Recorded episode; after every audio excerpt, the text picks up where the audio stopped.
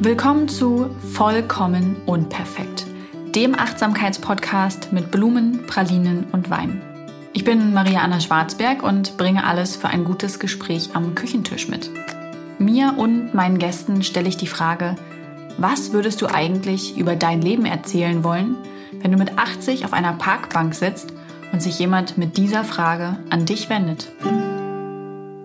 In der heutigen Podcast-Folge habe ich einen Gast und dieser Gast heißt Tom Odell.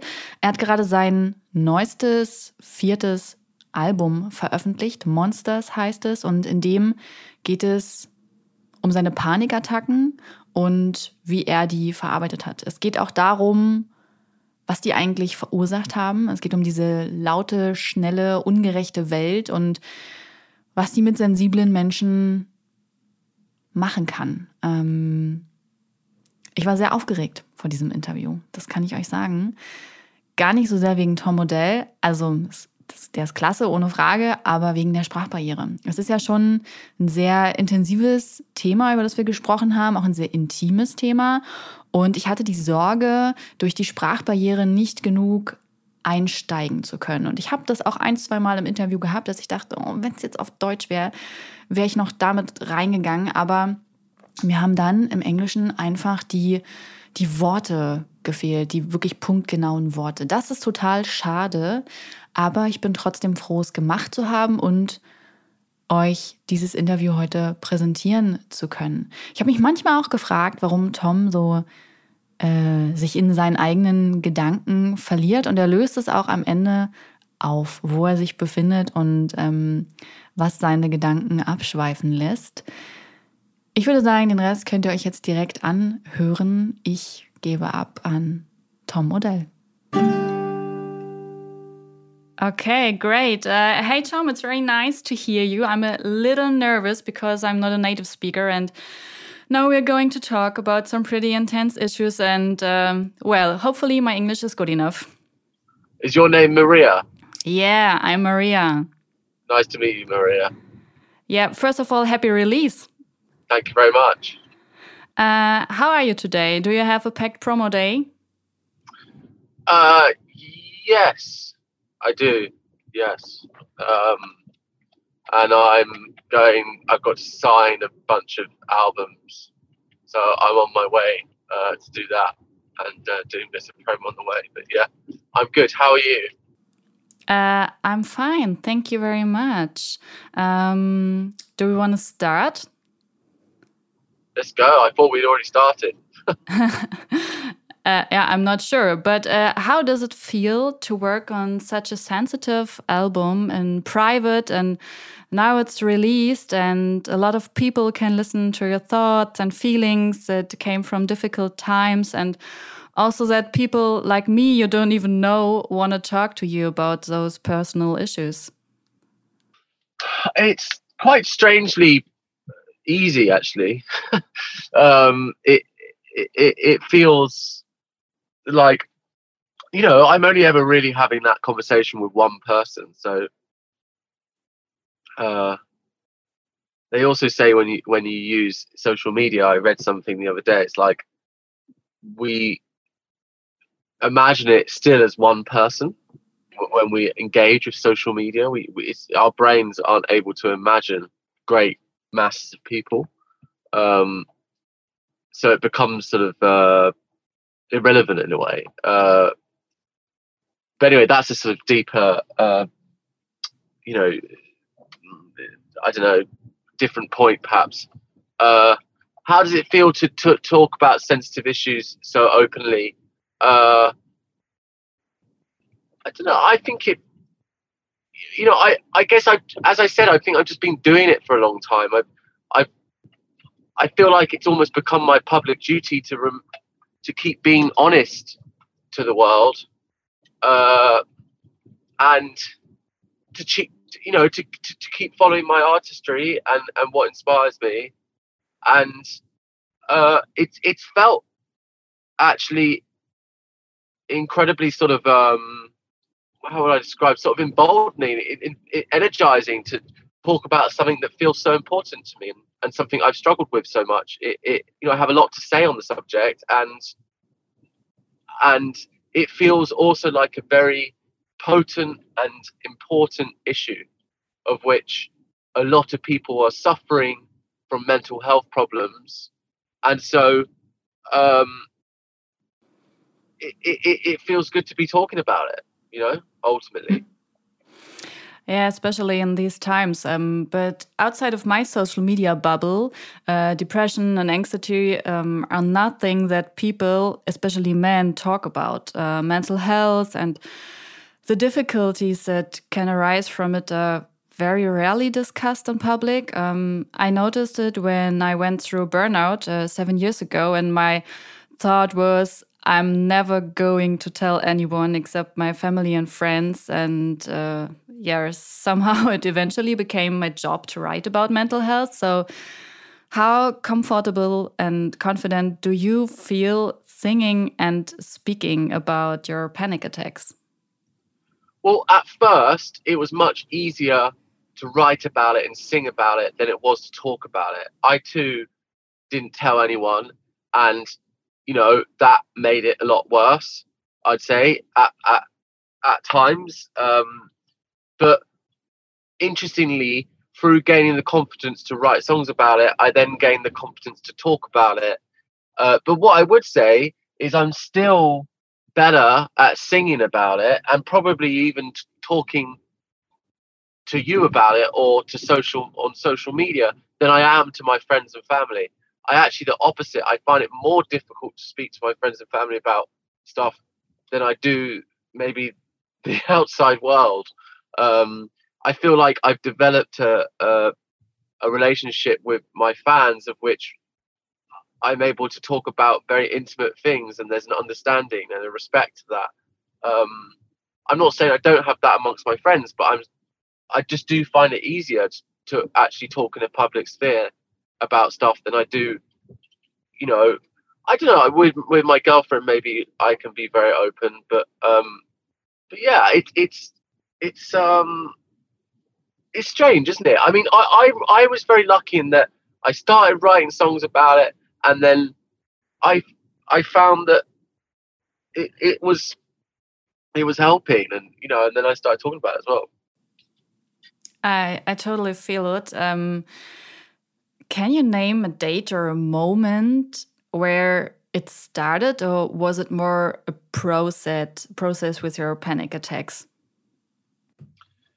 The um, you know, I would say that the anxiety uh, you know, in retrospect, had probably I probably suffered from for you know since I was a teenager uh, on some level, um, and you know I I I would sort of obsess over things. Um, I would become convinced of things that weren't going to happen, and you know I was genuinely quite a high functioning person, but quite restless and found it difficult to relax and feel comfortable with my own skin. You know, like a lot of you know, like a lot of people feel. Um, mm-hmm. But I would say that I then put that restlessness into my career, of which you know I applied a, a, a sort of unstoppable amount of energy. You know, like I, I for many years since I've done my job, I've I've made you know so written albums, recorded albums, gone on tour, and you know, done the partying as well. You know, I've done, and you know, it, I always put myself second, uh, my health second, and my mind second, and and then you know, it it it just built up over time. Um, and then in 2018, 19, no, it's 2018, sorry. Uh, that's when it started really getting to a point where it was very difficult. Well, it's basically just started physically manifesting. It started the, the anxiety had gone from you know that had been in my mind, and I was and I was suppressing the whole time, and it and it and it and it found its way into presenting itself as physical, as this physical anxiety, and it was very sudden actually that happened, and um, I'd say over the course of about a month, I started developing physical symptoms which were really scary. um, like feeling like I was going to black out and stuff, and then and then to you know not be able to breathe, and then and then I had a, my first big panic attack, which was which was really uh, sort of destructive actually, and and it put me in hospital and stuff, and um, and it was really scary. It was really scary actually, ultimately. Um, yeah. It sounds scary. Yeah, it was scary. Um, did you immediately ask for help? No, um, I didn't. I stopped for a bit, but I carried on. I carried on working. I carried on traveling. I carried on trying to write my fourth album, and uh, you know, it it was stupid um, to do that. I should have just, you know, I should have stopped completely and and um, you know, just just just taken a complete break and and but I didn't. Instead, I tried. You know, I started making an album about it, and um, it made it so much worse. You know. Um. So. So yeah, it was. It was. It, you know, I should. I should have. I should have stopped. So instead of uh, taking pressure out, you put more and more pressure in. Yeah, basically, and I, you know, I had Valium, and I had this other drug called Pro um, Propofol or something, um, which was like a, a beta blocker, and I I carried those around with me the whole time, and um, it was it allowed me to carry on. I didn't, you know, I wasn't taking them the whole time. I wasn't addicted to them, but just having them on me let meant that you know I could I could keep you know I I knew I could leave the house because I was like oh if I have a panic attack then then um, at least I've got these which will calm me down. And you know I carried on like I just carried on and and then carried on for a year I think. Uh, actually it was it was it was a it was a year of which you know they just got progressively worse. They go away for a bit and then they come back and and uh and then it, you know each time they come back they, they they come back worse. And then when i i went to los angeles to start that's right i always get the time wrong. So no i started getting them in 2018 and i was on tour and i was touring for a whole year.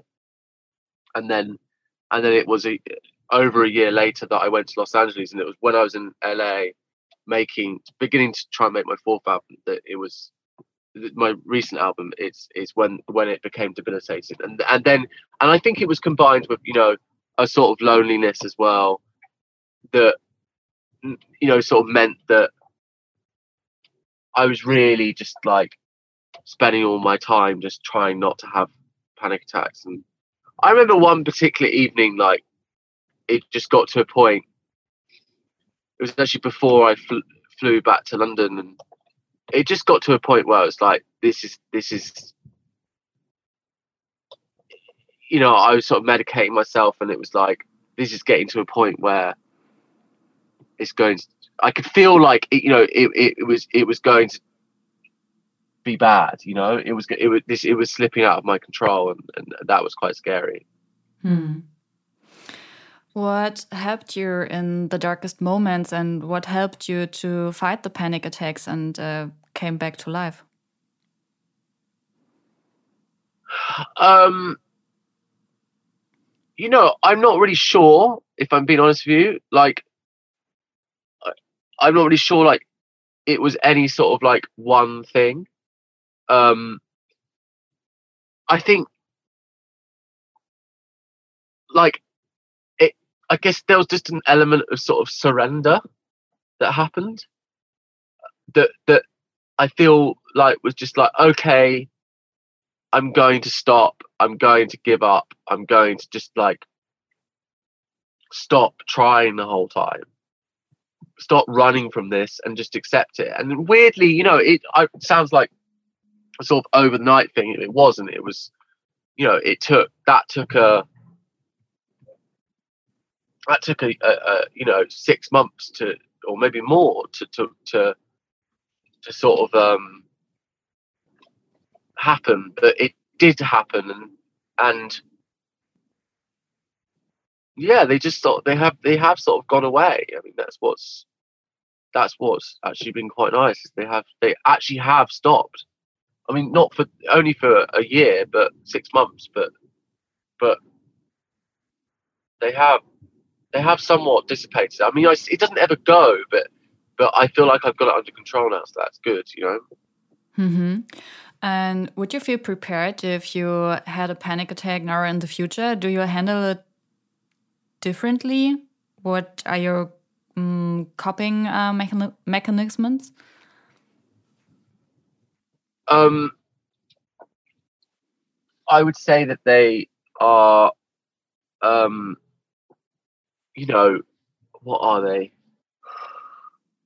I've just, I just managed to, I've just, I like, I'm so aware of what the of what it is now that I'm able to tell myself that I've had one so many times and they've always ended. Mm-hmm. And I think that's what I rely on, you know? Um, mm-hmm. So, yeah. And um, then there was uh, COVID and the lockdowns and everything. Were you afraid of uh, falling back into it, or was it fine to have so much time for you? I mean, I I mostly just focused on making, you know, an album. So it it it, it was you know it was it was it was good. And also like the not traveling and being in one place, I think was actually somewhat, you know, helpful for me. Uh, so in that respect, I feel, you know, relatively lucky. Uh,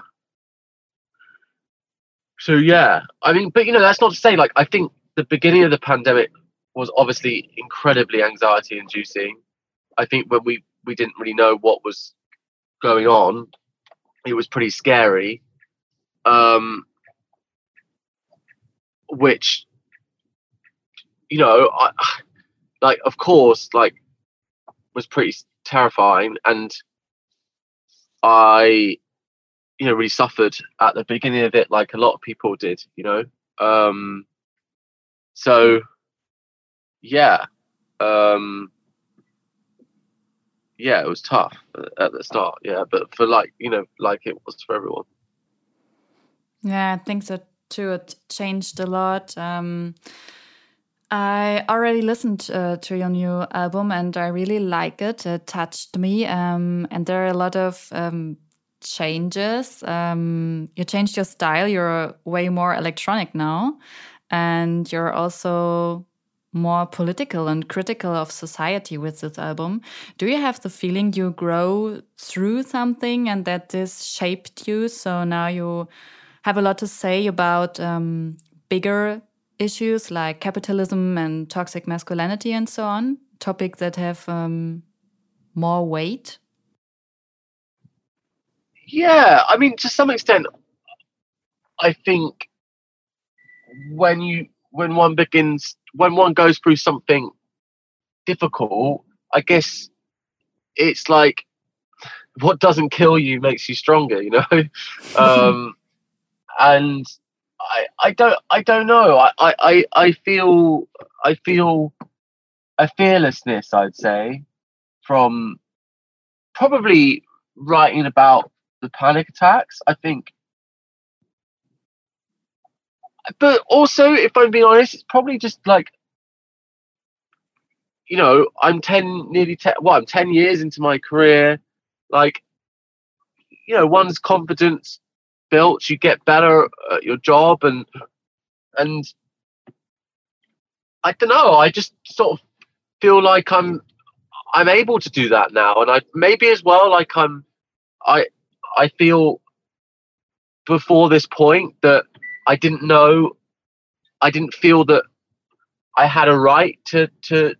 I didn't know enough about the world. I was too naive. I was too young to really uh, know how I felt about things. And you know, I've always been interested in uh, politics and literature, and I've always been interested in the world. You know, um, and but I always kept that part of me pri- private because I felt like it wasn't really something that I was ready to comment on. And and and, and I don't know, maybe I'm you know I'm tw- I made this album at 29, 30 years. I'm 30 now. Like, you know, I think there's just a fuck it mentality. You know, you you end up feeling got like you know the, the world is chaos. It's like everyone's got a fucking opinion. It's just like, why am I scared to give mine? Like, you know, and I and and and and I, I would say rather than rather than necessarily it be my opinion, actually, I, I maybe I I would prefer to say it's, uh, it's observation. Um, you know, I don't, I don't, I don't, I, I don't feel like this album is full of judgment, and that was something that was quite important to me. Like, it's not full of judgment; it's full of observation, and I think as as an artist, that's the one thing that we can do is we can observe um rather you know that that's the one power we've got. It's like observe without judgment and we've got a little i've got you know i've got a rel- relatively modest following but i do have a following you know and i have a few you know it's a million followers on spotify and it's like you know i i've got a spotlight like i've got to use it responsibly and i've got i should i should I, you know my thoughts are I should fucking use it to to actually do some good to the world rather than like something negative or or self indulgent. Uh, I have two final questions. Uh, first, what is your current challenge? My current challenge. Mm-hmm. Well, right now I'm stuck in fucking traffic in the central London. Uh, so my current challenge is trying to get through this fucking traffic. and the second, how do you stay relaxed in exactly this moment? Well, I tell you, I woke up this morning, I had a cup of coffee, and then I did 45 minutes yoga, and then I did 25 minutes of meditation. And I still feel fucking anxious. Uh, but if I didn't do that, I would be an insane mess. Um, so there's a hell of a lot of self maintenance that goes on. Um, and it's indulgent, but I don't know. The thing that my job requires is calm, and you know I've got to try and find. Um, I've got to try and find some beauty, and I've got to try and find some some good art. You know, um, make good art, and that requires a, a peaceful mind. Um, so, yeah. Thank you, Tom. It uh, sounded like um, my morning. I also did some yoga and meditation to feel prepared for the day. And um, I thank you for your time and your candor and um, I hope you have a successful promo day and hopefully a really nice dinner in the end. That's very that's very kind of you. Thank you very much for asking interesting questions. Okay, thank you. Bye. Bye. Cheers.